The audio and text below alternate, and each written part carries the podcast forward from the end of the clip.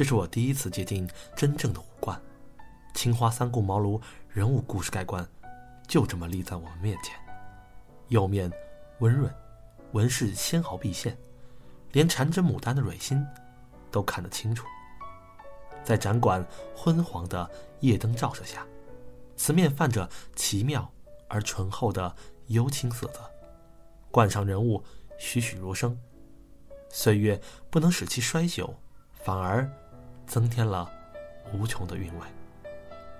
太美了，这就是所谓的大开门，不用鉴别，一看就知道是真品。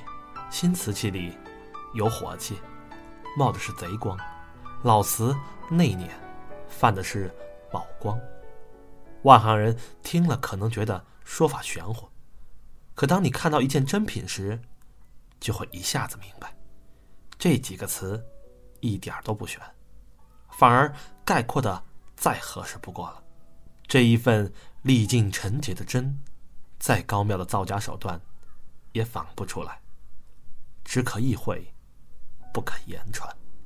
更何况，在他身上，隐藏着老朝奉所谓的秘密，近在咫尺。我侧过头去，要不是的眼中。跳动着同样的兴奋的火焰。此时，他所站的位置比我更前一步，处于罗汉榻和黑罗殿侍女屏风之间的狭小空隙里，正对着就是青花罐。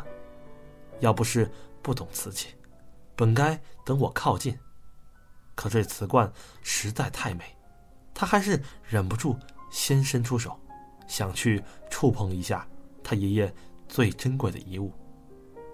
当他的手触碰到青花罐的一瞬间，我突然听到“咯噔”一声，似乎是什么木剑敲碰的声音。还没等我反应过来，青花罐忽然晃动了一下，幅度还不小，仿佛要不是那一碰用了极大的力气，要不是惊了一下，下意识的想要收回手掌，青花罐的摆动幅度却更大了。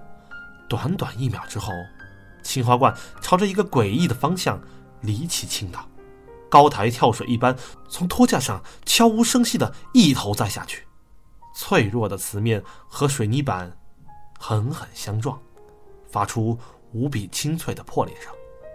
一时之间，青瓷四碎，宛若水花。在那一瞬间，无论是我，销售员。